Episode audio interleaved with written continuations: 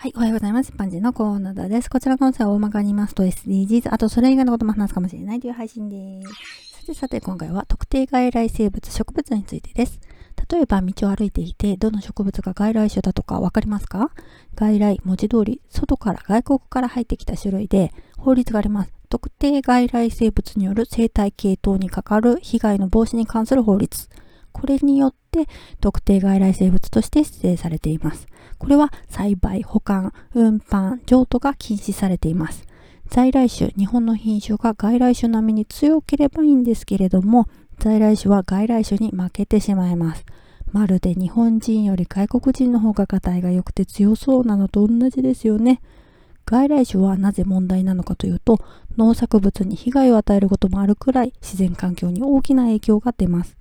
繁殖力が強くてあっという間に増えてしまうのと、在来種の野草などの生育環境を奪って周りの環境を一変させてしまうんです。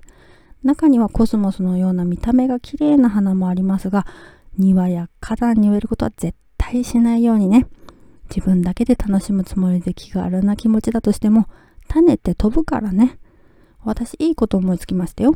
マスク警察がマスクをつけていない人につけるように言っていた時期がありましたけど、あんな感じでみんなで外来種について学んで、外来種警察になればいいね。ではでは今回この辺で次回もお楽しみにまた聞いてくださいね。ではまた。